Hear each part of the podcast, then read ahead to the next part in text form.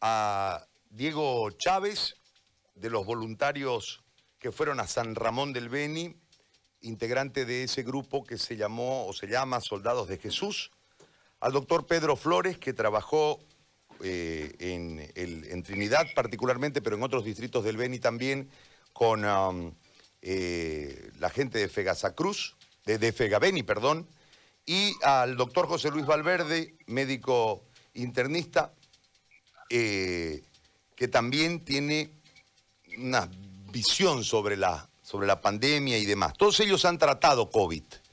Todos ellos han tenido una experiencia en relación a tratar un número importante de pacientes y lógicamente queremos desde, desde ahí tratar de generar, eh, desde el pensamiento de ellos, desde su vivencia, por supuesto, eh, algo que eh, en este momento en el sistema de salud no existe, no hay una eh, estrategia clara, no, por lo menos las autoridades no han sabido explicarla. Entonces, los médicos han hecho sus, esfuerzos, sus protocolos, en base a lo que han venido aprendiendo sobre la pandemia en un virus nuevo, etcétera, etcétera. Bueno, yo los saludo a los cuatro y le agradezco por este momento. Y quiero empezar por el doctor Durán en relación a lo que él ha tratado. Es decir, eh, la sintomatología muchas veces no, no obedece a un orden y, hay, casos muy particulares. Eh, las deficiencias del sistema y demás hacen que sea más complicado el, tratamiento. Empiezo por usted para que desde ahí empecemos este, este debate en relación a la sintomatología como la primera parte de, de este diálogo. Después lo vamos a ir escuchando uno por uno. Doctor, empiezo por usted. Bienvenido, muchas gracias. Muy buenos días, David. Muchas gracias por, esta invitación y espero que, sea de utilidad para la población. Yendo ya a tu pregunta, eh, hemos visto que la sintomatología en los pacientes en los que hemos estado atendiendo en Santa Cruz, eh, básicamente es la misma que en todo el mundo, pero con algunas diferencias muy puntuales. Todos sabemos que la enfermedad tiene síntomas clásicos, síntomas típicos y síntomas atípicos. Los síntomas clásicos son la tos seca, el dolor de garganta, cefalea, cansancio, fiebre. Mm, habíamos visto que las informaciones que nos llegaban sobre la fiebre en otros países, en otros pacientes, eran que era fiebre alta, una fiebre de difícil control. Cosa que en nuestro país no hemos visto. Personalmente, y en lo que respecta a Santa Cruz, hemos visto que la fiebre es una fiebre no muy alta y de corta duración, 3, 4 días. Después, el cansancio es uno de los síntomas más frecuentes en las personas que acuden a la consulta por COVID.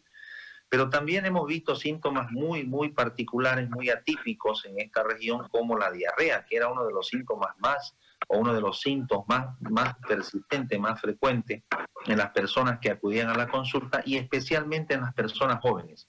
Muchas personas jóvenes venían solamente con esta queja, diarrea, y se hacía la investigación, el nexo epidemiológico, y llegábamos que, al diagnóstico de que se trataba de un, de un COVID. También hemos visto que muchas, muchas personas han presentado los síntomas típicos de pérdida del olfato y pérdida, pérdida del gusto, cosa que en otras latitudes del mundo no fue tan frecuente. En nuestro país y en Santa Cruz en especial, este fue uno de los síntomas más frecuentes junto con la diarrea y la tos seca y el dolor de garganta. Así que eso en cuanto a la, sintomatología. Y por supuesto, si se agregaban los, en los grupos de riesgo, es decir, personas mayores de 65 años, personas con alguna enfermedad concomitante, especialmente diabetes, hipertensión, obesidad, y en personas de muy eh, alta edad, mayor de 80, ya venían síntomas muy característicos propios de la descompensación de sus enfermedades paralelas, ¿verdad? Eso era lo que hemos observado, Gary. Muy bien, doctor. Le pregunto ahora al doctor oh, Diego Chávez en lo que sucedió en San Ramón. ¿Cuál es la sintomatología que usted pudo observar en San, en San Ramón?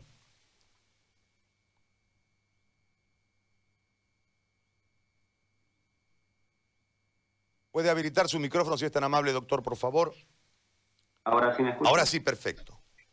Buenos días a todos. Bueno, Dios los bendiga a todos primero. Y bueno, la sintomatología es como la refería el doctor, ¿no? Hay síntomas típicos y atípicos justamente, ¿no?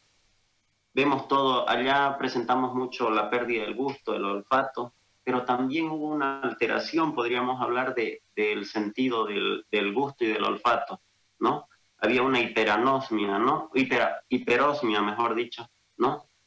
Y este, después de posiciones líquidas justamente, ¿no? En pacientes jóvenes o niños que, bueno, eso, eso lo, lo hemos visto que en todas las edades de niños lo único que presentaron fueron deposiciones líquidas o diarreas, ¿no? O, mejor dicho, o fiebres de un día. De ahí otra característica muy típica que vimos y que era muy frecuente en pacientes complicados era la taquicardia, ¿no? Pero la taquicardia que estábamos mirando no solamente era por el proceso inflamatorio, ¿no?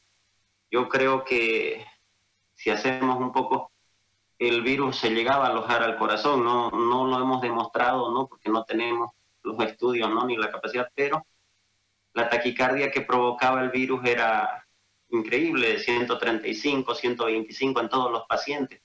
Pacientes que tenían sintomatología leve era lo más marcado, ya que graves igual, ¿no? Eso sería la otra, la, otros síntomas aparte de toda la sintomatología típica que refieren, ¿no?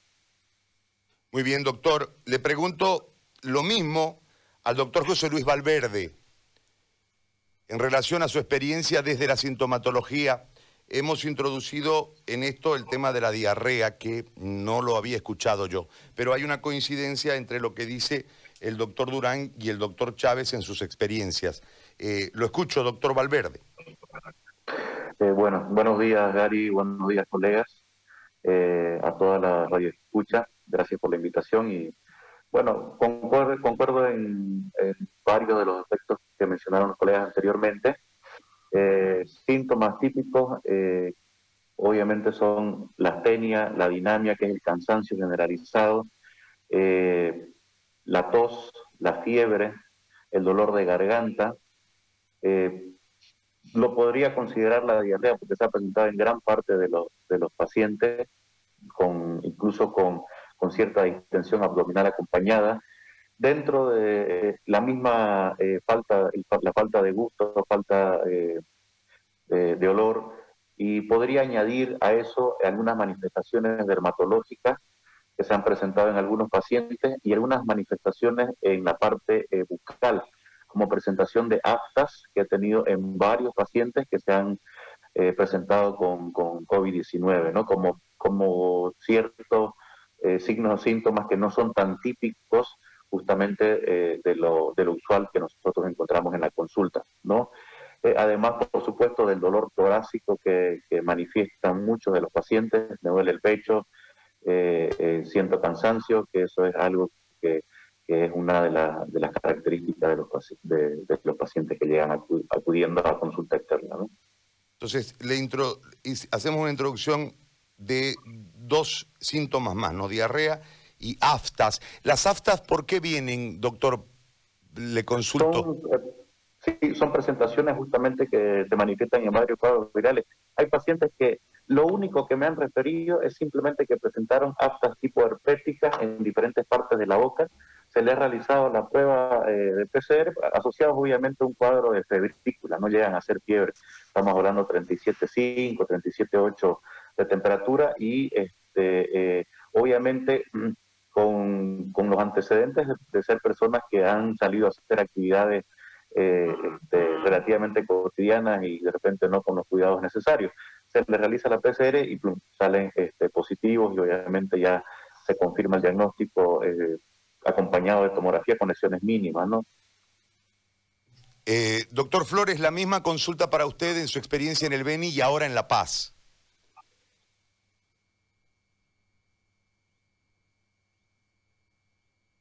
¿Puede habilitar su audio, doctor? No lo escuchamos, por, perdón.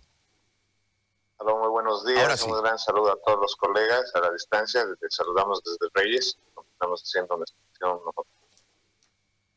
todo lo que es el departamento del Beni. Aumentar, eh, en realidad el virus es neurotropo. y el virus tiene mucha afinidad, por eso genera anosmia, la pérdida del olor, pérdida del gusto.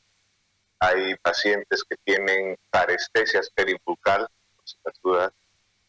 tienen eh, dificultad para, eh, o hiperestesia también a nivel de toda la piel.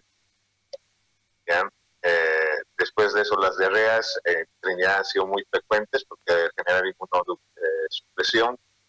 Hay salmonella típico positivo cuando le pide ese.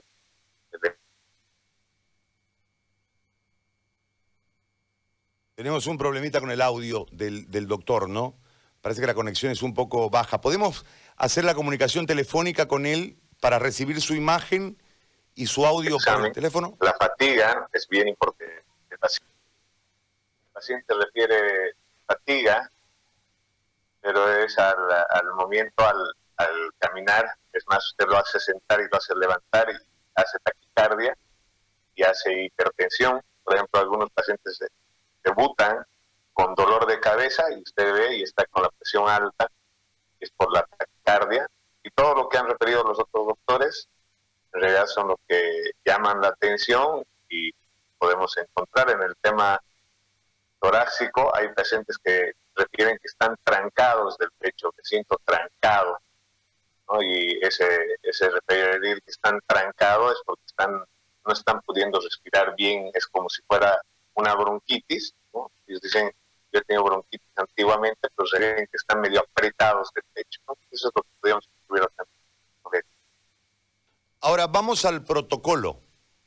Es decir, vamos a ir individualmente y después, si ustedes eh, pueden debatir en relación a la, a la sintomatología, porque eh, he escuchado con mucha frecuencia de que desde los medicamentos algunos han tenido una gastritis, eh, producto de los medicamentos precisamente, como resultado del tratamiento que se les han suministrado. Y también tiene que ver el hecho de que muchos en la desesperación, producto de la sintomatología, han eh, utilizado un protocolo, otro protocolo y han, y han tomado mucho medicamento.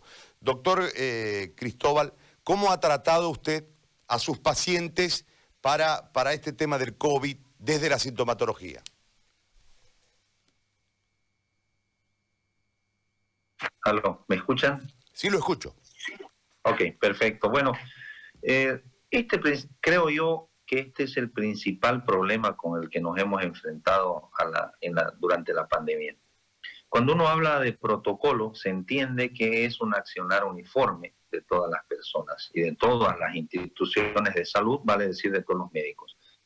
El gran problema en Bolivia es que no ha habido un protocolo, Gary hemos tratado de forma muy diferente y de forma discrecional a los pacientes y muchas veces basado en ocurrencia y no en evidencia, que es lo que debe regir la medicina. Hemos visto eh, anécdotas muy variadas respecto a, la utilización de X o Z tratamiento. Y, no solamente eso ha ocurrido a nivel nacional, sino, eh, tú sabes, yo trabajo en un hospital público donde nos hemos encontrado que un servicio tenía un protocolo y otro servicio tenía otro protocolo. Básicamente, si me preguntas por un protocolo, yo te tengo que decir honestamente, no ha habido un protocolo en Bolivia. Cada uno ha utilizado lo que mejor le ha parecido y de acuerdo a su nivel de evidencia. Eh, vos mismo decías en el, protocolo del doctor Flores, te escuché decir muchas veces, el protocolo del doctor Unzueta, el protocolo del doctor Fulano, el doctor Sutano, y eso nos deja claramente eh, el, resultado de que no hay un protocolo. Ahora, personalmente yo he tratado de, regirme a, lo que en realidad hay evidencia de que funciona y que tiene una, una eh, aceptable eficacia en cuanto al coronavirus. Todos sabemos que esta es una enfermedad que tiene tres fases. La fase inicial, que es la, primera semana, que puede ir de 7 a 10 días, en donde empiezan los síntomas. Y acá hemos utilizado, creo que casi en la mayoría de los casos, los médicos de acá de Santa Cruz, muchos hemos utilizado el, siguiente protocolo. La utilización de ivermectina de 6, eh, de 6 miligramos por cápsula, darle 12 miligramos el día 1, 12 miligramos el día 2 acompañado de la citromicina como un inmunomodulador más que como un antibiótico, dándole 500 miligramos por día los los primeros cinco días, ibuprofeno, 600 miligramos cada ocho horas, y en los grupos de riesgo hemos agregado algunas medicinas como la enoxaparina, como antibióticos de mayor riesgo, y en esta fase, en estas personas de grupo de riesgo, en la, en la fase inicial de la pandemia, vale decir los primeros meses, estábamos utilizando un antiviral que se utiliza en el tratamiento del VIH, el lopinavir, ritonavir eh, o caletra, que se lo conoce como el nombre comercial. Pero hemos dejado de utilizar luego de que eh, varios estudios demostraron de que este antiviral no tiene en realidad una eficacia importante y que no cambia mucho, no tiene una, diferencia estadística significativa entre los que usaron lopinavir ritonavir y entre los que no la usaron. Por lo tanto, al ser un medicamento costoso, que además es de mucha utilidad en los pacientes portadores de VIH, se lo dejó de utilizar. También eh, en esta fase, en los pacientes de riesgo, iniciamos el protocolo de investigación profunda, es decir, estudios de imagen, radiografías, tomografías de tórax y estudios de laboratorio, eh, no en todos, sino solamente en, los pacientes de grupo de riesgo, haciéndole estudios que nos pueden indicar o predecir la evolución desfavorable o complicaciones en estos pacientes. Ya en la fase 2, que se va desde la segunda semana para hacia la tercera, entre los días 10-12 hasta los días 21, que tiene dos fases, la fase A, o B, ya utilizamos básicamente lo mismo, solo que en los pacientes eh, con grupos de riesgo ya se hospitalizan, se hospitalizaba a los pacientes por la descompensación de algunos de sus, de sus comorbilidades o de sus enfermedades concomitantes, y en los pacientes que realmente veíamos que tenían grandes posibilidades de complicaciones o en pacientes que hacían signos de alarma, empezamos la utilización de los corticoides. Los corticoides eh, solamente los utilizábamos en hospitalización, es decir, en los pacientes que se internaban, y les dábamos unos, se llaman pulsos, es decir, dosis altas de un, de un corticoide que se llama metilprednisolona, a razón de un miligramo kilogramo peso por cinco días y después se iba desescalando. Y últimamente ya con la demostración de la eficacia de la dexametasona se cambió a la utilización de dexametasona, los primeros, las primeras 72 eh, horas en pulso y luego 6 miligramos por día durante el tiempo que se considere necesario. Y luego en la fase 3, básicamente, que ya es la fase de recuperación o en la fase crítica, porque ya tiene dos vías de salida, esto, el paciente o se recupera o se pone mal y ingresa a terapia intensiva y ya se empezaban a utilizar otro tipo de medicamentos que básicamente eh, se resumían en la utilización de antibióticos de amplio espectro, de una cobertura muy grande, como el meropemen y mipemen, que tienen una acción este, contra casi todos los gérmenes que se pueden sobreinfectar en esta etapa, y el tocilizumab, que es un anticuerpo monoclonal que se utiliza para la inhibición de la tormenta de citoquina. Las citoquinas son sustancias que genera el mismo organismo en una, tormenta de estas sustancias que no solamente eh, dañan al virus, sino también dañan el propio organismo y que es lo que produce la falla multiorgánica, es decir, afectan múltiples órganos y lo dejan al paciente en terapia intensiva en un respirador en fase muy crítica, ¿verdad? Y la anticoagulación en esta fase es fundamental, una anticoagulación plena para evitar las embolias, los, los émbolos o los trombos de sobre todo de pulmón, pero que también pueden venir en otros, en otros órganos. Entonces, básicamente este es el protocolo medicamentoso que hemos utilizado y que eh, eh, tiene muchas aristas y muchas cosas todavía por aclarar. Sobre todo hay muchas dudas sobre la utilización, sobre la utilidad de la utilización, por ejemplo, del plasma hiperinmune, de algunos otros eh, antivirales como el remdesivir, que en otros lados, en Bolivia no existe, el remdesivir es uno de los pocos antivirales que ha demostrado una, actividad eh, contra el coronavirus eficiente, pero solamente en las fases iniciales, porque ya cuando el paciente está en la fase 2B para adelante ya no tiene sentido ni la utilización de plasma hiperinmune ni la utilización del remdesivir, que al inicio parecía ser una esperanza eh, para los pacientes críticos, pero que se demostró que ya en la fase crítica tampoco tiene utilidad. Gracias, doctor. Le consulto lo mismo al doctor Chávez. Bueno, Eh, la verdad que, como dice el doctor, no, un protocolo no existe, no, no se ha planteado un protocolo a nivel nacional, ¿no? Por distintas opiniones que, que se ha tenido, ¿no? Pero nosotros como, como brigada que fuimos a apoyar, nosotros planteamos un protocolo, ¿no? Se planteó un protocolo y en qué se basaba el protocolo, ¿no? Se basaba a partir de la evolución y de los signos y síntomas de cada paciente. Íbamos controlándolo todos los días dependiendo la evolución del paciente, ¿no? Tenemos, ¿no? Como decía el doctor, hay, hay varias fases. Yo lo sigo refiriendo como la fase de los dos triángulos invertidos, que viene desde la carga viral, que va disminuyendo, y inicio del proceso inflamatorio. Cuando inicia, en esa parte es que nosotros atacamos, como lo comenté la anterior vez, en esa parte es la ideal para atacar, en la, fase de la sintomatología leve, ¿no? Que podemos atacarla, como decía en el primer esquema, nosotros teníamos el uso de antigripales, ibuprofeno, eh, el ácido acetil salicílico, omeprazol, vitamina C, vitamina D, zinc, omega, ¿no? Y sobre todo referimos a la hidratación. Hacemos mucha, mucha base en la hidratación porque este virus nos ha demostrado que nos deshidrata y nos deshidrata internamente. Cuando refieren de la fiebre, de las aftas que refiere el doctor, es por una deshidratación. Las deposiciones líquidas aparte se suman aumentando la deshidratación, ¿no? Y bueno, hacemos énfasis en los tratamientos que hemos hecho en San Ramón, en los pacientes que he tenido en Santa Cruz, en Cochabamba, en La Paz, en Trinidad, eh, hasta digamos, la única forma que podíamos hacerlo era por vía telefónica. Como usted sabe, yo estuve 57 días en San Ramón, pero podíamos ir tratándolo con los síntomas leves. Cuando llegaba a la fase media, donde estaba iniciando el proceso inflamatorio, ahí teníamos síntomas respiratorios, donde agregábamos ¿no? la citromicina. Teníamos un esquema variado, pusimos bastantes medicamentos como la claritromicina, que eran opcionales, ¿no? La hidroxicloroquina, utilizamos mucho la dexametasona por vía intramuscular o endovenosa, ¿no? La, eh, hay un medicamento que, que, lo utilizamos justamente, que fue el sulfato de quinina, ¿no? Es un antimalárico igual, y nos basábamos otra vez en la hidratación.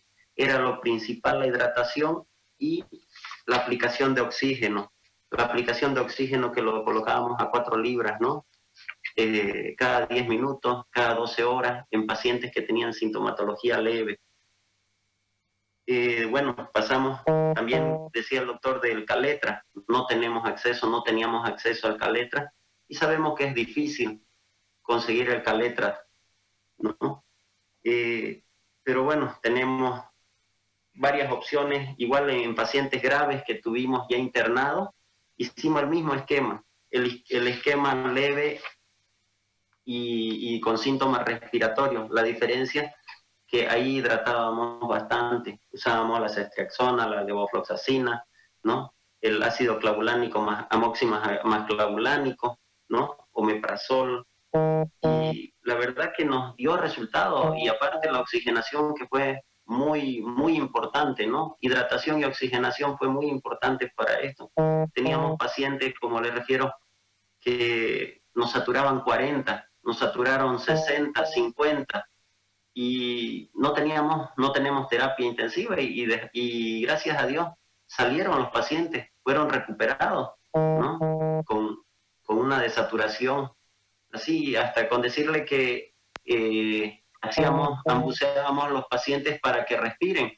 Era, era una forma de, de meterle un oxígeno positivo, ¿no? O le metíamos oxígeno alto flujo la idea era, no teníamos intubación, pero sí tratábamos de, ver la forma de oxigenar. Lo colocábamos en posición prono. Sabemos que los pacientes no pueden exhalar. Ellos inhalan, pero al exhalar les, les cuesta. ¿Y qué hacíamos? Hasta masaje en la espalda para que exhalen ellos. Y la verdad que, que Dios fue el que, el que yo creo que hizo todo eso, ¿no? Con cosas, con técnicas que parecen muy chistosas y como decía el doctor, hemos inventado cosas posiblemente, pero era la desesperación de no tener respuesta, ¿no? De, no, de no saber cómo actuar, pero gracias a Dios se fue dando y mire, se tuvo la satisfacción en la población que son más de 5.000 habitantes, son casi 6.000 habitantes en San Ramón, ya se puede, podemos hablar de casi 20 días que no hay ningún paciente con COVID, ¿no? Y la idea fue también atacar la forma precoz. Yo creo que el esquema de tratamiento tiene que iniciar en la fase precoz, ¿no? Evitar que lleguemos a las complicaciones, porque sabemos que, que cuando ya hay complicaciones y llegan a ser intubados, solo el 17% de los pacientes intubados son los que sobreviven. Estos datos los dieron del, no lo tengo ahorita el dato, pero es solamente el 17% de pacientes intubados que se recupera. Es un número bajísimo. Perfecto. Doctor, le agradezco por esto. Ahora voy con el doctor Valverde, por favor, y el protocolo que usted ha utilizado.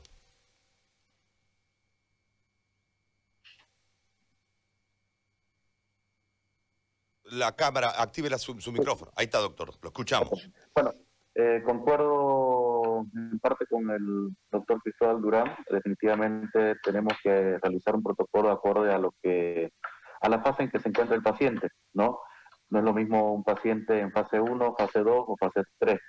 Eh, ahí en la fase 1 tendría que recalcar que tenemos nosotros un 30% más o menos, entre 30 y 40% es variable según el, país, el porcentaje, de pacientes que son totalmente asintomáticos y que no necesitan básicamente que se les dé absolutamente nada, ¿no? Esta es una enfermedad viral y al ser una enfermedad viral es una enfermedad autolimitada y si no produce signos sintomatología, este, es simplemente hacer monitorización, hacer controles y verificar en qué momento el paciente empieza o no empieza a tener algún tipo de signo síntomas. En los pacientes que empiezan a tener signos sintomatología, bueno, el tratamiento básicamente es eh, eh, justamente para controlar la fiebre y el dolor, el ibuprofeno, que además nos sirve para prevenir inflamación y secuelas pulmonares a posterior, por eso es que se utiliza bastante.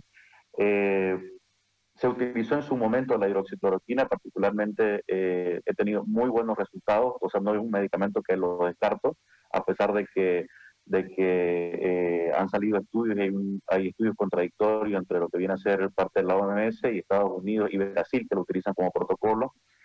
La ivermectina, que tampoco hay una, una evidencia científica de, de su, de su eficacia, ¿no? Porque no hay ningún estudio que se hubiese realizado todavía eh, serio, digamos. Tenemos una, una evidencia eh, de un beneficio in vitro que no es lo mismo que in vivo. Eh, medicamentos antigripales que se pueden utilizar justamente porque el paciente presenta prácticamente un catarro, entonces se pueden, se pueden utilizar. Por supuesto, sus protectores gástricos, inicialmente aspirineta, y dependiendo si tiene o no tiene algún tipo de factor de riesgo, bueno, eh, se utilizan ya en vez de la aspirineta, si es que eh, no es correspondiente, por supuesto, la heparina de bajo peso molecular. Además, cosas que no tenemos nosotros en nuestro medio que serían lindo poder utilizarlas, que son ya los medicamentos retrovirales que se comentaron anteriormente, como el red de civil, que se ha visto un uso eh, interesante con un 45 a 50% de reducción de los casos graves y el favipiravir, que, que es el medicamento que aparentemente nos llegará pronto, que es un medicamento que se ha realizado en Rusia y que se ha visto una eficacia de un 65% más o menos de reducción eh, de la eh, letalidad en este caso y de las complicaciones en pacientes que aparentemente podrían ser pacientes de, de alto riesgo. ¿no? Pacientes que evolucionan ya a la fase 2 eh, bueno, 2A, que todavía son pacientes que pueden ser manejados en, domicilio. Este, podemos hacer esquema de, tratamiento eh, asociando algunos antibióticos cuando ya tenemos eh, la presencia de, una neumonía bacteriana asociada al COVID, ¿no? Este, porque en el inicio se puede utilizar la citromicina, como mencionó el doctor Cristóbal, pero justamente como inmunomodulador, no se utiliza como antibiótico, se utiliza con la propiedad de inmunomodulación. Entonces ya en la fase 2, en donde ya tenemos ciertos parámetros como la procalcitonina, como tener, leucocitosis, linfopenia, que son leucocitos glóbulos blancos altos, los linfocitos bajos, este, eh, además de, de, fiebre persistente, eh, PCR alta, son indicadores de que podemos tener una sobreinfección bacteriana en ese momento, bueno, se decide la asociación de normalmente de una cefalosporina de tercera, tercera generación como la ceftriaxona y una quinolona si el paciente no es alérgico como la levofloxacina o ciprofloxacina. Asociado, por supuesto, a, la dexametasona eh, en caso de que el paciente tenga o no necesidad de oxígeno, porque tampoco es que la dexametasona se va a utilizar en fase inicial o en paciente que no tenga necesidad de oxígeno, no tiene, no tiene ningún beneficio comprobado. Se ha evidenciado una disminución en la letalidad y en la eh, comorbilidad o la progresión de la enfermedad este, importante, pero en pacientes con necesidad de oxígeno, que esto lo vemos, por supuesto, eh, además de, la, de por la clínica, por parámetros laboratoriales como la gasometría arterial. Eh, y bueno, eh, ya la fase 3, que es obviamente la fase más crítica, en donde se decide pues el ingreso del paciente a UTI y son pacientes que además de estar monitorizados permanentemente tienen necesidad de oxígeno, ya sea por VNI, que es ventilación no invasiva, o por ventilación mecánica asistida, ¿no? Son pacientes críticos con, con parámetros bastante importantes y en donde el tocilizumab se ha visto que eh, eh, nos mejora porque obviamente nos disminuye la, la tormenta citoquímica y actúa a nivel justamente eh, de los receptores de interleucina, un medicamento que se utilizaba normalmente para, para la artritis reumatoide y que ha, se ha visto un, resultado positivo, ¿no?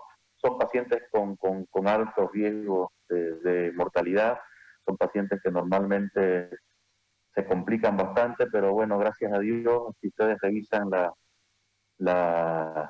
las estadísticas, creo que Santa Cruz de la Sierra, dentro de lo que viene a ser este, la letalidad eh, en cuanto a pacientes graves, pacientes que ingresan a UTI, creo que está eh, por debajo de la media y eso es importante por el trabajo de las unidades de terapia intensiva eh, que tenemos en, tanto en los hospitales públicos de seguridad social como clínicas privadas, en donde se han conformado buenos equipos y se manejan este, protocolos. Creo que ahí, creo que en la, en la UTI se manejan protocolos muy similares en todas, ¿no? Entonces, eso sería como esquema de tratamiento de, del COVID, ¿no? Muy amable, doctor Valverde. Doctor Flores, el protocolo suyo en relación a la pandemia.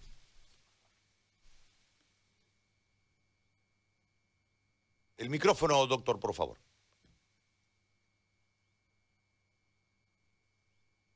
Nosotros lo dividimos siempre en tres estadios, aunque la bibliografía actual habla de un cuarto estadio, es la inflamación multisistémica. Eh, nosotros comenzamos en el estadio 1, el tratamiento es signo sintomatológico, como dicen los colegas, porque es viral, de acuerdo al signo o síntoma que presenta, iniciamos tratamiento. Generalmente en el estadio 1 nosotros vamos con antigripal, y vamos con ibuprofeno de 400 miligramos cada 8 horas, los dos juntos, porque el, eh, el antigripal como tal lo tiene el paracetamol, pero no es muy, muy buen desinflamante. Entonces iniciamos con él. Eh, importante en este sentido, eh, por ejemplo, aclarar que la tos en la mayoría de los casos no, no es representativo del estadio 1. En la mayoría de los casos es representativo del estadio 2. Y nosotros cuando entramos al estadio 2 hacemos el análisis, continuamos con el, el antiinflamatorio, pero lo relacionamos además si hay fiebre, temperatura alta, si hay tos persistente, sobre todo al movimiento, y si hay signos de hipoxia. Si hay signos de hipoxia, que son la taquicardia, la hipertensión que comienza a crear el paciente porque no están pudiendo oxigenar bien, nosotros comenzamos con corticoides y esto tiene una correlación clínica con lo que viene, perdón, con relación laboratorial, con lo que vemos nosotros en el hemograma, porque tenemos la leucocitosis en el estadio 2A, es donde comienza la primera cascada macropágica, el incremento de los neutrófilos, ¿no? y tenemos neutrófilos que pasan el 70%, llegan 85, 90%, entonces inmediatamente nosotros trabajamos con los corticoides. Con una gran diferencia es en el llano, los corticoides son fáciles de manejar por el tema de la hipoxia, por la represión hídrica, son mucho más fáciles, en la altura no, en La Paz eh, hay que tener mucho cuidado de dar dosis altas, manejamos dosis de 0.2 miligramos a 0.6 miligramos por kilogramo peso, pero generalmente con una relación de 4 miligramos intramuscular, 6 miligramos intramuscular o 8 miligramos intramuscular cada 24 horas. Llegando al máximo de cinco días, ¿no? y al quinto día poder retirar. Eso en el estadio 2A, evitando la cascada macrofágica, que es la, primera. Ya cuando entramos al estadio 2B, definitivamente eh, atacamos ya porque eso significa que nos está venciendo la cascada macrofágica, entonces eh, tenemos la posibilidad de sobreinfección, como ya decían los doctores, entonces utilizamos los antibióticos, ahí vamos con la amoxicilina y clavulánico, que generalmente es el medicamento de primera línea posterior a un edema agudo del pulmón, que es eh, generalmente provocado por una hipoxia, y eh, utilizamos la levofloxacina, a sugerencia además de los colegas, que son los que manejan más el caso, porque nosotros más vamos en el tema prehospitalario, nosotros tratamos de evitar de que el paciente llegue al, hospital. Lo que no queremos es que llegue al hospital porque eh, generalmente eh, el hospital va a estar saturado y además en el hospital tienen que hacer magia, como siempre lo he dicho, los intensivistas, todos los médicos que participan dentro del nivel hospitalario participan en pacientes con nivel 3 y eso es lo que tenemos que evitar. Utilizamos la enoxiparina, ¿no? El rivaroxaban, si no tenemos la enoxiparina, porque en el mercado actualmente el enoxiparina ya no hay, usamos el rivaroxaban 10 miligramos uno al día, como antigradiente plaquetario, riesgo de embolia, ¿no? Y eh, podemos hacer los pulsos, y aprendí, y aprendí, aprovecho la oportunidad de hacer al doctor José Luis Valverde, que cuando vimos que no teníamos terapia intensiva en intermedia, pues, apoyó muchísimo, nos dio el esquema de hacer los pulsos de dexametasona de 20 miligramos en una hora, 100 ml de fisiológico, para poder contener eh, esa cascada citoquímica, ¿no? que es la, que generalmente nos va a generar más, más problemas. Hoy hemos incrementado al, estadio 1, hemos incrementado lo que viene a ser eh, fenofibrato en pacientes eh, obesos o con sobrepeso, por el estudio israelí, también a sugerencia de los médicos de Santa Cruz, también con el doctor José Luis Valverde, eh, que es el que nos ha ido guiando, digamos, en esta luz, porque nosotros sobre todo estamos en el tema pre hospitalario y algo que sí eh, me olvidaba, cuando utilizamos corticoides tenemos que tener a la mano que tenemos que tener eh, a la mano el oxígeno, porque al utilizar el corticoide podemos generar más retención de líquido y nosotros deshidratamos al paciente. En la primera etapa la hidratación puede ir muy bien, pero en la segunda etapa no podemos hidratarlo mucho al paciente porque al hidratarlo mucho al paciente lo que generamos es que trabaje más el corazón, que se encharque más ese pulmón, ¿no? haya más retención. Es importante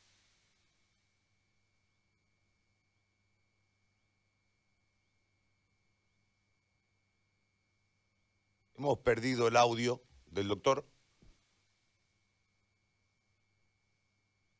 Definitivamente lo perdimos el audio, ¿no? ¿Me parece? ¿Sí? Ahora sí, perdón. Es, importante decir que al utilizar corticoides también tenemos que tener cuidado con la pérdida de proteína. Por eso pedimos también, es importante tener laboratorio, ¿no? Es decir, el laboratorio es esencial. Bueno, en Trinidad eh, todo estaba saturado, no había laboratorio, pero pedimos proteínas séricas porque hay pérdida proteínica y los pacientes generalmente también hacen retención de líquido por pérdida de albúmina y trabajamos con la inserción de albúmina, sobre todo en el, paciente 2B, para evitar, generalmente la atención es más domiciliaria y no es hospitalaria, y generalmente cuando derivamos al paciente a, a lo que viene a ser eh, el área hospitalaria, el paciente tiene que estar con oxígeno y generalmente saturando más de 80%. Eh, en la saturación de oxígeno también la diferencia entre el llano y la altura en La Paz la, saturación hasta 85% ya nos llama la atención, ¿no? llama mucho la atención. Y en el llano la saturación hasta 91 también nos llama la atención. Y es importante enseñarle al paciente el tema de la oximetría, ¿no? porque no es lo mismo tomar la oximetría a un paciente gordo sentado, porque de sentado no respira bien, sobre todo en el paciente hombre que tiene respiración abdominal, ¿no? y eh, hay que hacerlo parar o hay que hacerlo echar para que pueda respirar de diferente manera. Y, pero ahí sí hay mucha diferencia entre lo que viene a ser la altura y el llano en el manejo En La Paz, por ejemplo, no manejo paciente con dexametasona si no tiene acceso a oxígeno y es por eso tan vital en este momento que se tenga oxígeno a mano porque creo que una de las cosas más importantes en el estadio 2 es la oxigenación y la desinflamación. Ahora, les hago una consulta y voy a empezar ahora por el doctor Flores porque con él conversábamos sobre el tema. Es decir, en esta falta de estrategia y que está evidente, nosotros estamos actuando, la ciudadanía juntamente con los médicos, en buscarle eh, la solución al tema del síntoma, es decir, atacar la enfermedad. Pero hay que buscar la inmunidad.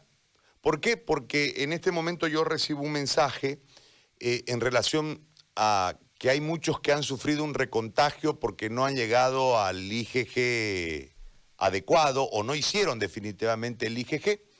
En este marco, la terapéutica es la que produce el tiempo necesario para que desde el virus el organismo reaccione. ¿Cómo debería ser la terapéutica para lograr esto? Y, o si esto obedece netamente a la individualidad de cada organismo.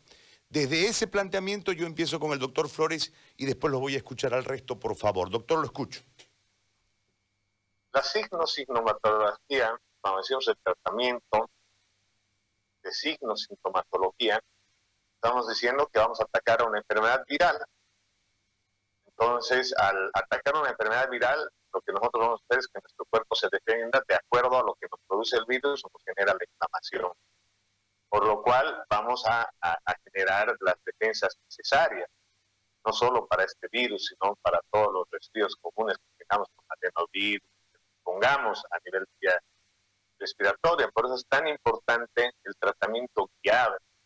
El gran problema está cuando nosotros bajamos la carga viral. Yo lo digo nosotros no, porque nuestro protocolo, por lo que hemos descrito y por lo que describen los otros doctores, eh, no ataca bajar al 100% la carga viral, lo que ataca es a bajar el problema signo sintomatológico que tiene el paciente. Entonces, ¿cuál es el gran problema? El paciente no solo lo escucha al médico, ¿no? Como no tenemos un protocolo nacional del ministerio, o el protocolo del ministerio es una guía en realidad, no, no va en base a la medicina basada en la evidencia. Entonces, ¿qué sucede? El paciente le mete ivermectina porque tiene acceso a Santa Cruz, ya tiene mucho acceso a la ivermectina, le meten acitromicina y además el tratamiento que nosotros iniciamos, ¿no?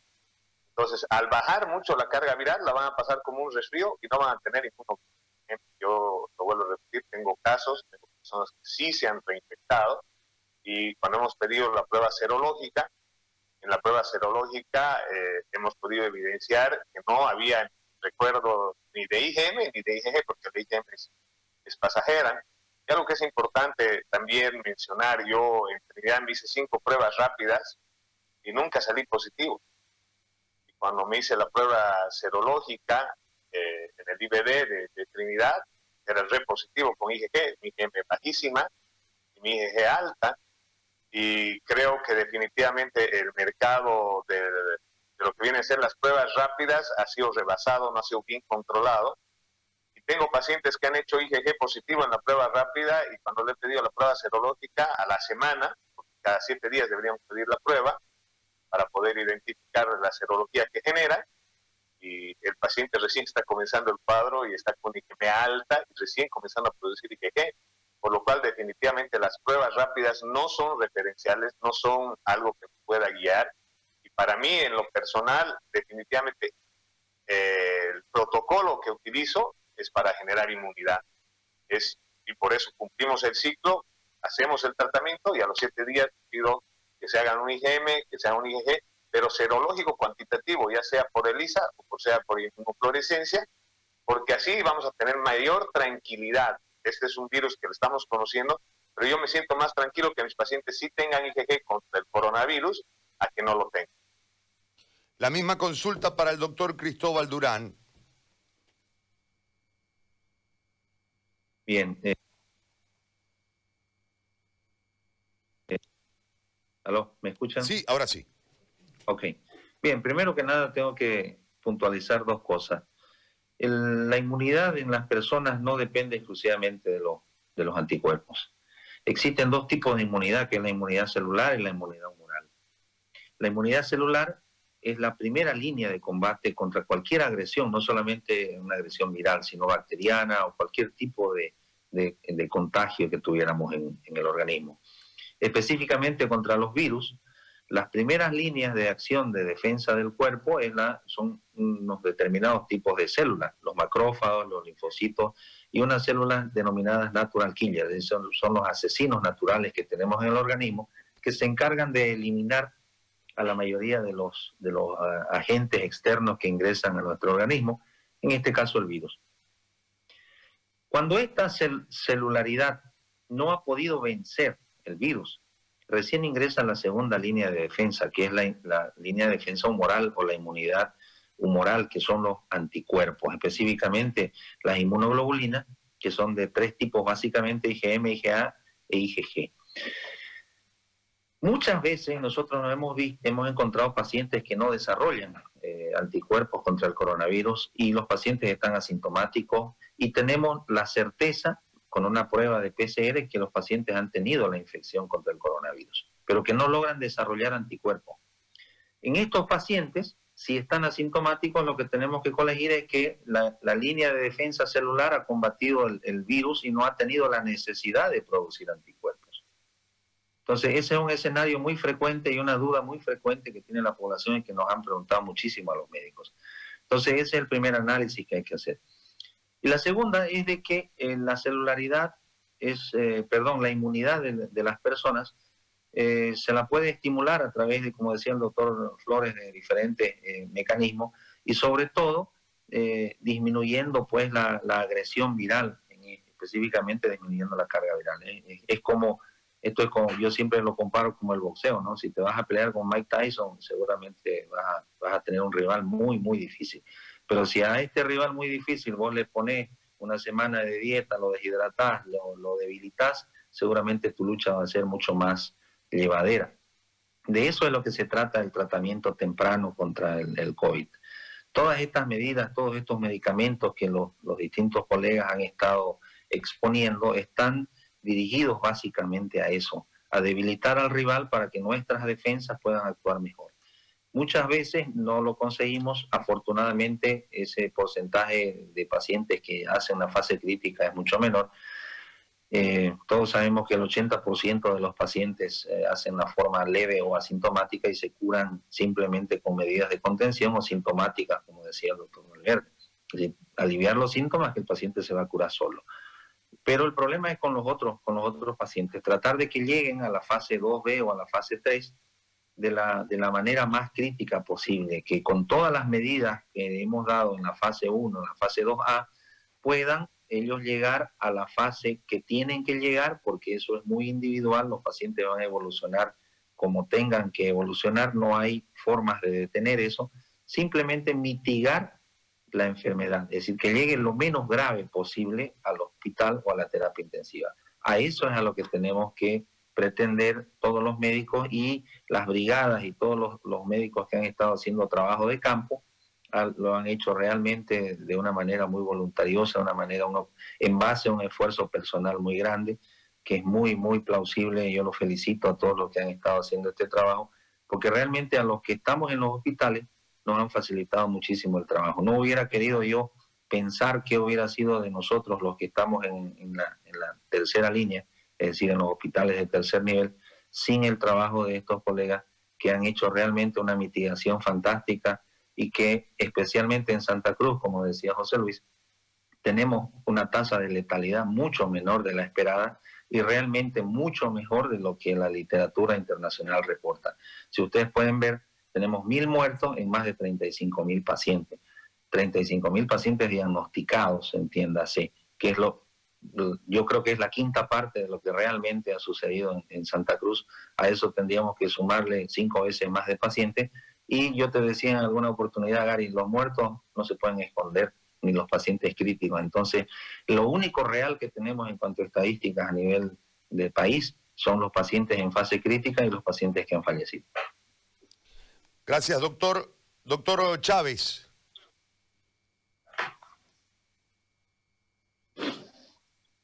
La verdad, como decía el doctor Flores, ¿no? La idea es atacar el síntoma y el signo, ¿no? Atacamos al virus, atacamos la sintomatología. Y nosotros no tenemos acceso a los retrovirales para decir que estamos atacando al virus, pero dejamos que el cuerpo reaccione, dejamos que el cuerpo forme los anticuerpos, ¿no? Que empieza, empieza a defenderse. Eso yo creo que es lo, lo más importante que, que ha dado, ¿no? Que el cuerpo empiece a reaccionar, de, que le demos chance al cuerpo a que reaccione y justamente, ¿no? La, como decía el doctor Flores, tratamos de hacer con nosotros pruebas rápidas. PCR es muy difícil para que nos lleguen, pero con, la, con las pruebas rápidas, en muchos casos nos ha demostrado, ¿no? Que terminando la, el, el tratamiento, hacemos más o menos a los 12 días de iniciado el tratamiento, en sí al día 15 de iniciado el tratamiento, en síntomas leves, moderados, se hace y hay una respuesta de inmunoglobulina G. Como decía el doctor, eh, hay, que, hay que ver, ¿no? Hay que confirmar la parte de, la, de las pruebas rápidas. Ha rebasado, ahorita hay bastantes pruebas, yo me he hecho dos veces la prueba rápida, me ha salido negativo en IgM, IgG, en todo y hemos estado con una exposición gigantesca, ¿no? El PCR no, no me la hice, no dio el tiempo, ¿no? Eh, pero bueno, la voy a hacer y justamente para confirmar. Ahora, otro punto de, de, los anticuerpos. La verdad que, que, el anticuerpo solamente vamos a, es depende de cada persona, cómo vaya formando, ¿no? Cada persona es la que tiene que, que formar su anticuerpo. Yo cuando nos fuimos como brigada, yo le voy a ser sincero, yo les dije a los de la brigada, nos estamos yendo con el único anticuerpo que es Dios. Ese es el único que se conoce. Y sobre eso nos hemos vuelto, hemos vuelto todos sanos. Y bueno, si nos vamos a la parte científica, vamos a agarrar que, que sea el cuerpo el que reaccione, ¿no? El cuerpo el que reaccione a la enfermedad. Y solamente eso, ver, ver, ver cómo va formando el anticuerpo cada persona. Así como decía el doctor, hay 80% de pacientes que tienen sintomatología leve o asintomáticos y ese este porcentaje es el que tenemos que tener más cuidado para ver si presentan los anticuerpos.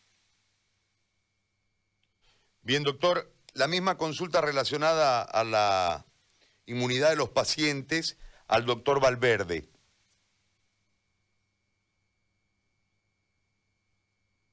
El micrófono, doctor. Ahora sí. Bueno, eh, concuerdo en varios aspectos con lo mencionado por los colegas anteriormente. Nosotros tenemos diferentes tipos de, inmunidad, o sea, en realidad el sistema inmunológico es, enorme. El hecho que se desarrolle o no se desarrolle anticuerpos, porque hay pacientes que no lo llegan a desarrollar, no significa que eh, no hubiesen desarrollado un mecanismo de defensa ni que tengan ni que no tengan una protección contra el virus. ¿No? Ya mencionaba el doctor Cristóbal justamente tomatófagos, los linfocitos B, los linfocitos T, los natural killers, que son eh, en realidad el primer mecanismo que tenemos nosotros de defensa, que incluso se ha visto este, eh, una, una asociación a una probable mayor inmunidad cuando estos son los que originan justamente la curación del, del proceso infeccioso viral y no los anticuerpos se ha visto que eh, más o menos al tercer mes disminuye eh, básicamente a niveles indetectables o por debajo de lo, de lo que uno percibe cuando ha tenido un proceso viral de por COVID eh, y quedan solamente un 16% según estudios realizados en, en, Inglaterra todavía con algo de recuerdo inmunológico que es IgG. Eh, lo que no significa que, que hay una reinfección, eso hay que dejarlo claro. O sea, no tenemos todavía ningún caso confirmado científicamente de reinfección. Y eso lo pueden revisar en, obviamente, estudios este, serios, digamos, a nivel mundial. Lo que se ha visto y lo que se evidenció en Corea, eh, justamente en donde se creía que había una reinfección, era que hubieron muchos PCR con falsos negativos. Entonces, este, eh, todas las pruebas, todas las pruebas, sin excepción, estoy hablando de pruebas rápidas, sean de anticuerpos, sean de antígenos, la misma prueba de ELISA, este, eh, la PCR, tienen la probabilidad de dar falsos negativos este, e incluso se ha visto falsos positivos en nuestro medio, en todas las pruebas. No, hay una prueba que supere lo que viene a ser la clínica del paciente. Por eso es que nosotros cuando eh, vemos un paciente y nosotros tenemos sospecha clínica apoyada por imagenología, este, nosotros debemos continuar, por supuesto, con un tratamiento COVID, así los resultados nos arrojen otra cosa. Entonces, eh, pero sí se ha visto que eh, los pacientes que desarrollan esta, esta inmunidad por linfocitos tienen una protección aparentemente mucho más larga que los que la desarrollan por anticuerpos. Entonces, por eso es que la vacuna está dirigida al desarrollo mixto, ¿no? Si ustedes se fijan, por ejemplo, en la vacuna de Oxford, lo primero que largaron fue que tuvieron una, una inmunidad mixta, ¿no? Ese fue justamente eh, el, mejor resultado que pudieron arrojarle, en donde mostraron que no solamente desarrollaban anticuerpos, sino desarrollaban la presencia de linfocitos. No tenemos este, un, conocimiento a, ciencia cierta de cuánto es lo que realmente nos dura la inmunidad. Es una enfermedad todavía, todavía muy nueva. Este, se ha visto eh, incluso, para que tengamos idea, que pacientes que han desarrollado eh, enfermedades por, por primos hermanos de esta enfermedad del COVID, ya sea por SARS o por MERS, que son otros tipos de coronavirus ya más domesticados, si se quieren llamarlo, han desarrollado enfermedades muy leves o no la han desarrollado el COVID, este, aparentemente por una inmunidad todavía que persiste alrededor de dos años, porque también son enfermedades que han aparecido en forma reciente. Ustedes recuerdan eh, el hecho de que la la vacuna de Oxford esté bastante avanzada, digamos, es porque esta, esta vacuna fue, eh, empezó a producirse o a crearse hace ya su par de años, justamente por la presencia de coronavirus eh, ya en, seres humanos. Otro tipo de, coronavirus, no el mismo que tenemos actualmente, pero eso ha permitido que los avances sean relativamente rápidos. A diferencia de las otras vacunas que han ido, bueno, en contratiempo y, y tenemos actualmente cuatro vacunas que están ya en fase de tres, pues, ¿no? Entonces, este, eh, como le digo, decir, una reinfección, particularmente en todo lo que he leído, revistas serias, le hablo artículos serios de, de Inglaterra, de Estados Unidos, no existe una reinfección como tal. Para esta parte final, creo que ha sido muy valioso todo lo que ustedes han, han dicho, eh, yo les voy a pedir eh, que puedan intervenir unos y otros porque quiero eh, que la gente mm, tenga claro lo, siguiente, es decir, ¿qué se debe hacer en este momento? Hemos, no vamos a ahondar en el tema de los problemas de la falta de estrategia, la falta de protocolo, la condición del sistema de salud, pero mientras esto va ocurriendo, la gente enferma, la gente se, va curando en su casa o se va enfermando en su casa y se va muriendo en su casa.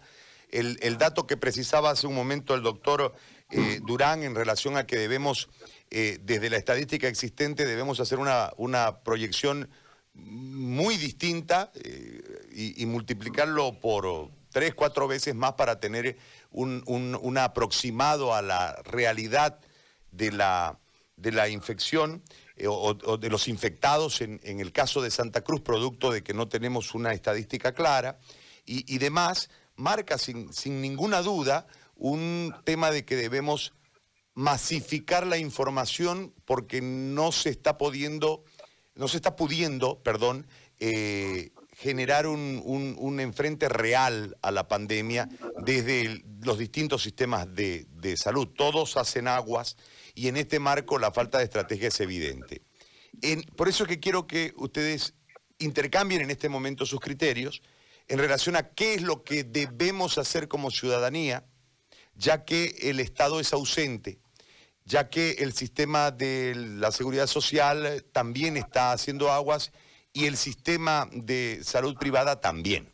En este marco, eh, ¿qué es lo que se debe hacer desde todo esto que hemos analizado? Eh, desde los síntomas, desde eh, los tratamientos y por supuesto el tema de la, de la inmunidad de los pacientes eh, y, estas evidencias que ustedes han constatado en campo desde sus diferentes formas de trabajo.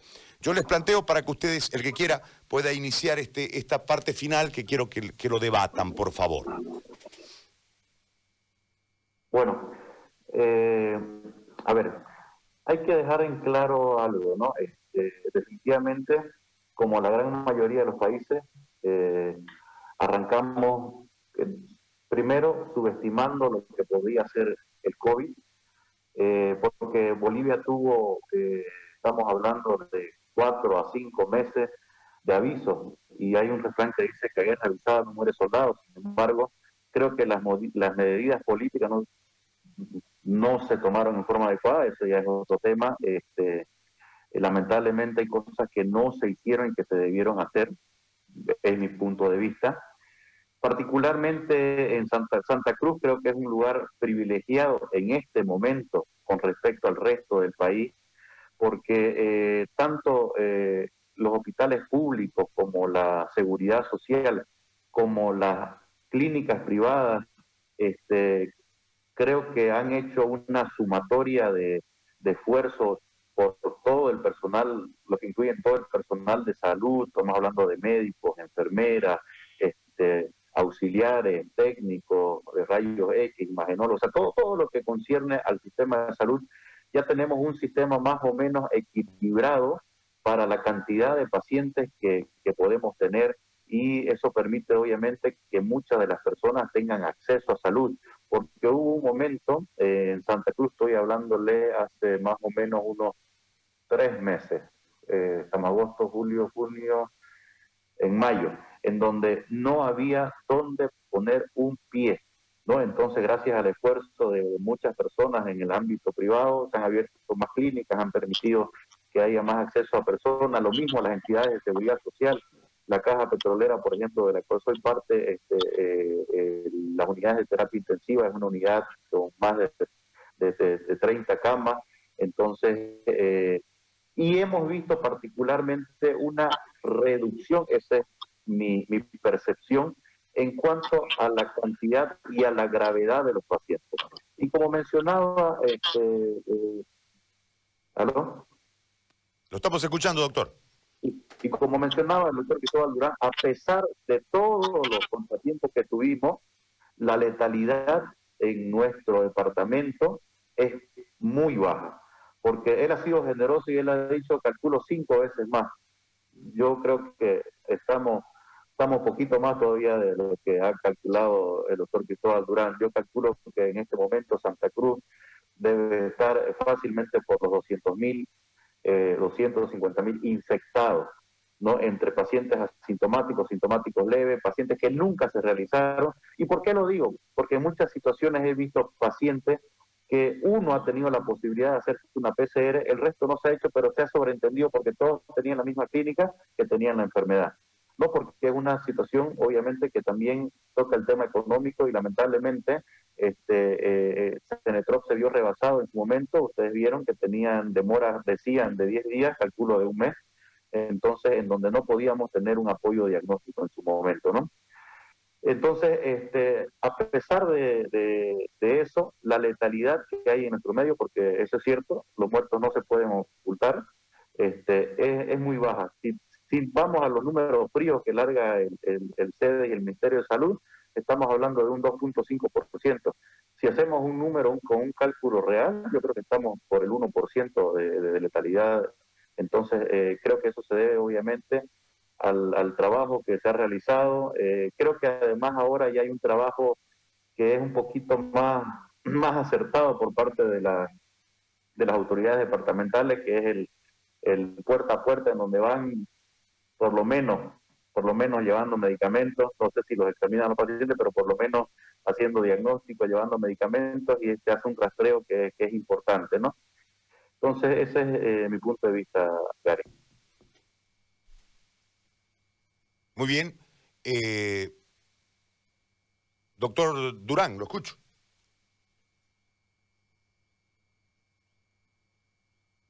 El micrófono, por favor, doctor.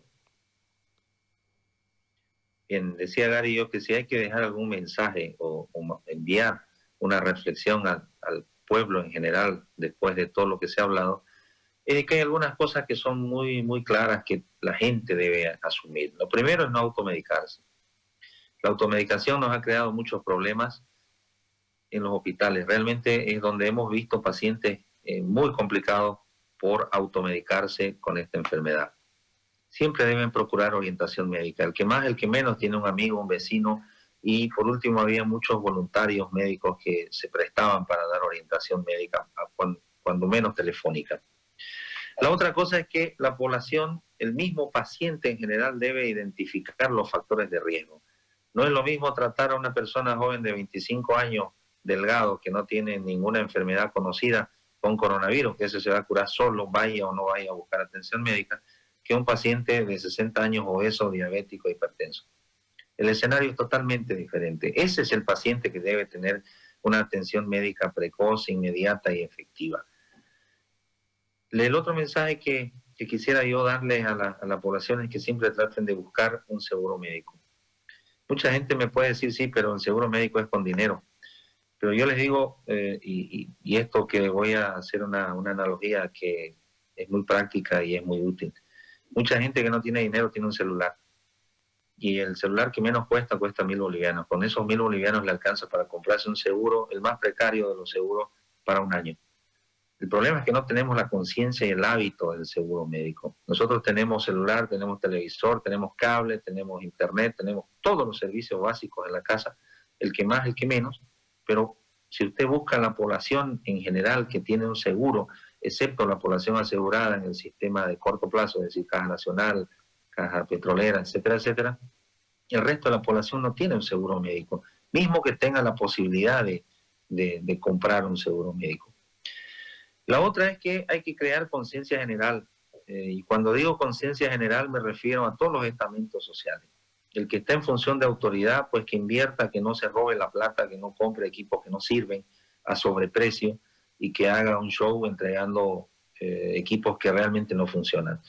Nosotros tenemos dos domos en el hospital japonés con capacidad para 78 pacientes y actualmente hay 16 pacientes porque no hay equipos ni personal para más.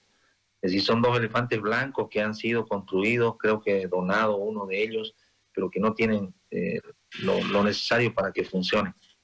Eso es lamentable porque hay una gran necesidad de pacientes. Hay gente muriéndose en las calles, muriéndose en las puertas de los hospitales y nosotros tenemos domos para 78 pacientes y solamente hay 16 equipados. Eso es algo que, que duele, eso es algo que remuerde todas las noches ver esos, esos domos vacíos. También es importante que el intermediario cree conciencia porque no puede ser que algo que costaba 10 pesos ahora cueste 100 bolivianos. Hay medicinas para pacientes en terapia intensiva que los comprabas a 25 bolivianos, el atracurio específicamente, que es un relajante muscular para el paciente que está en ventilación mecánica, que lo están ofreciendo a 100 a 120 bolivianos en el mercado negro. Es decir, no se puede aprovechar del dolor de las personas. Y no solamente esto es el mercado negro, vamos, vamos con las empresas el oxígeno antes de la pandemia costaba 15 bolivianos el metro cúbico. Ahora cuesta 25 y 35 bolivianos si es el oxígeno líquido. Porque el oxígeno gaseoso está muy escaso, se acabó y ahora están ofreciendo oxígeno líquido, pero con, valores altísimos. Y, y, eso quién lo paga? Lo paga el paciente, lo paga el Estado, alguien lo tiene que pagar. Entonces, la conciencia debe ser a nivel general. el, el enfermo la población en general tiene que crear conciencia, no automedicarse, buscar orientación médica temprana, no venir cuando ya está tremendamente enfermo, crítico y no va a haber espacio para él. El que vende algo relacionado con la salud tiene que venderlo a precios accesibles, a precios reales. No pueden aprovecharse de, esto. Eh, te, mandé el otro día una relación de precios, Gary, un barbijo N95 que costaba 25, 30 bolivianos, el más caro y el mejor de ellos antes de la pandemia, ahora cuesta 85 y 100 bolivianos. y, lo peor de todo es que no hay, aparte de que está súper caro todo, no, es, no hay, no se encuentra nada. Y las autoridades tienen que hacer su trabajo y tienen que realmente sacarse el, color político y trabajar por la población. La conciencia debe ser general, no puede ser que solamente un sector cree conciencia y pelee a manos peladas con las brigadas médicas, los médicos, las enfermeras. Tenemos una gran cantidad de colegas muertos. Eh, pero no podemos eh, estar solos y luchando contra todos los otros factores sociales que no ponen su grano de arena para que esta pandemia sea superada. Doctor Chávez. Bueno, como decía ¿no? el, doctor, eh, bueno, lo que podemos hablar a la población, Gary, es decirle, ¿no? Evitar la automedicación, que las personas de salud o, o que tengan esa idea de dar protocolos mediante redes sociales, por favor, sean responsables, ¿no? Ahorita se juega mucho la desesperación de la gente se juega mucho la desesperación de la gente donde nos automedicamos sin consultar a los médicos, ¿no? Necesitamos la orientación. Otra cosa que necesitamos es hacer un buen triaje, podríamos decir, de, como decía el doctor, paciente de 25 años, deportista, no va a tener la misma sintomatología un paciente diabético, con obesidad, con hipertensión, ¿no? Tenemos que tener ese cuidado y hablar y estar prestos, ¿no? Justamente ayudar eh, hablamos mucho de, de crítica, criticamos mucho el que se hizo, lo que no se hizo. Evitemos las críticas, unamos, no este tiempo no es para criticar, no es para criticar qué entregaron, qué hicieron. Mucha gente agarraba y pedía respiradores, respiradores, necesitamos respiradores. No, es a eso que no queremos llegar.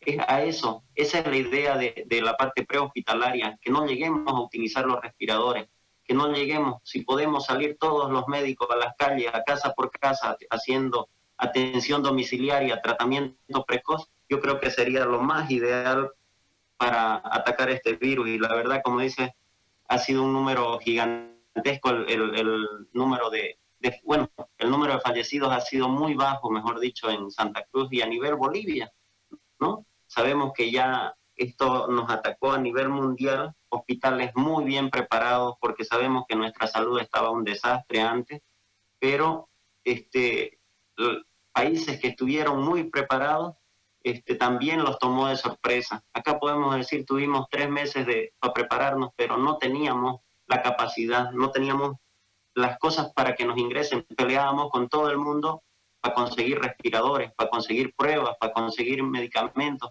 Y eso es lo que tenemos que evitar no critiquemos, demos ideas. Esa es la idea para todo el personal de salud. Sigamos unidos, más bien unamos, ¿no? Y, presentemos, ¿no? Y bueno, el último punto que yo quisiera plantear es, ¿no? Que la población verdaderamente como cristiano que soy, crea que Dios es el único salvador y sanador que hay en su vida. Y nos lo ha demostrado cada paso que se ha dado, en cada lugar que se ha dado, ¿no? Eso sería. Gracias, doctor. Doctor Flores.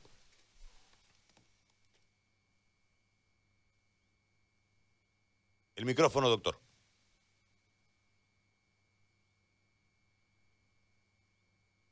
Es muy importante. Uno es el sistema de salud. Es decir, nuestro sistema de salud ya venía colapsado. Es decir, la salud ha sido descuidado hace muchísimo tiempo. Se han olvidado de los médicos, se han olvidado del personal de enfermería, se han olvidado de todo lo que viene a ser el sistema de salud siempre hay falta de personal, siempre hay falta de equipamiento, siempre hay falta de insumos. Y el coronavirus lo que ha desnudado de manera aguda, muy fuerte, es justamente que no teníamos las capacidades instaladas para poder dar la cobertura a toda la población que se iba a enfermar. Y ahí es un gran mérito de todos los profesionales médicos que con sus capacidades, con lo que han tenido, han sabido sobrellevar este aluvión, esta tormenta, porque es una tormenta que ha venido y ha puesto a prueba la capacidad de todos los profesionales y que son grandes héroes, yo le digo, los de terapia intensiva, los de emergencias, tener pacientes con 56 de saturación hasta con 40 y, revertirlos y sacarlos, es pues algo increíble, o claro que sí, con la mano de Dios de por medio, ¿no? Porque Dios es el que nos guía y nos ayuda en ese sentido, ¿no? Es decir, yo cada vez que atiendo un paciente, siempre estoy rezando, siempre estoy orando para que me ayude a hacer lo correcto, para que me ayude a sacar al paciente, poder encaminarlo. Y creo que el bastión principal que tiene el país hoy es el personal en salud, porque realmente el personal de salud ha sabido responder, está respondiendo, está luchando, y tenemos muchos caídos justamente por enfrentar esta, esta pandemia. Y esto nos lleva a reflexionar porque son los médicos que han salido siempre a las calles, siempre a reclamar, siempre a estar con la población, apoyando a la población. Hoy esa población lo tiene que apoyar al médico y lo tiene que eh, eh, ayudar a buscar un nuevo sistema de salud, a tener un sistema de salud acorde no solo para el COVID, acorde hasta para un resfrío común, porque por neumonías también se fallece en el hospital. Y no solo porque lo produzca el COVID, sino porque producen otras enfermedades. Entonces, nos lleva a mejorar el sistema. Y de segundo, que nos pone a prueba a todo el ser humano.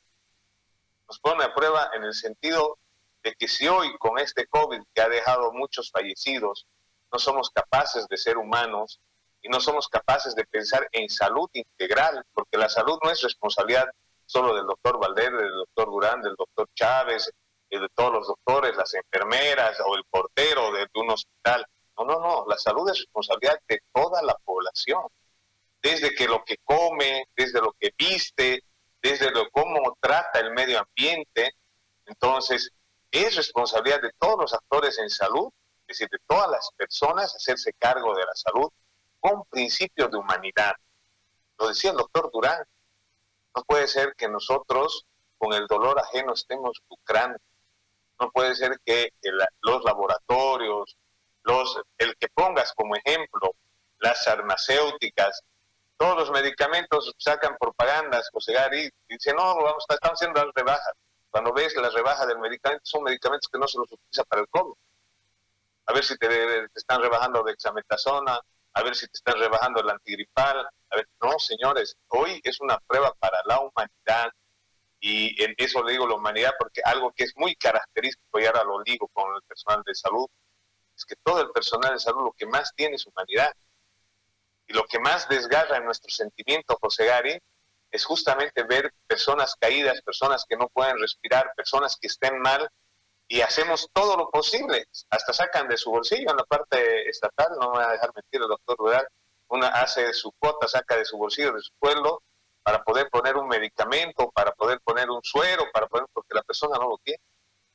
Entonces, eh, gracias a Dios tenemos personal en salud muy humano y eso se tiene que replicar en las autoridades políticas, en todas las personas el día de hoy, la sociedad organizada, para luchar por un nuevo sistema de salud fortalecido que confíe en su médico, que ayude a su médico para enfrentar cualquier problema de salud nuevo que nos venga. Hoy es una prueba muy importante para unir a la sociedad organizada con el sistema de salud. Doctores, yo sé que podemos estar muchas horas en esto, porque obviamente hay muchas aristas. Nosotros hemos querido eh, traer esto a un medio de comunicación y que la gente pueda asistir a lo que nosotros consideramos debe hacerse. En realidad, cada uno de ustedes ha dado su visión desde su experiencia y desde su conocimiento y han enriquecido, creo, a todos los que hemos asistido a esta conversación. Creo que esto falta en las instancias de decisión. Si los médicos, si los que saben, si los preparados, si los que han tenido la experiencia en recuperar y también en perder pacientes producto del COVID, en este caso en particular, tomasen las decisiones o influyesen de forma real en el político que es el que decide la política, tendríamos, me parece, otro tránsito en este momento. Eh, yo les agradezco muchísimo, porque creo que nos han regalado su conocimiento y su experiencia, ha sido extenso, y creo que eh, de alguna forma eh, intentamos aportar al conocimiento general de este tema. Muy amables doctores, les agradezco en esta mañana por habernos acompañado. Muchas gracias. Muchas gracias. Gracias, muy amables.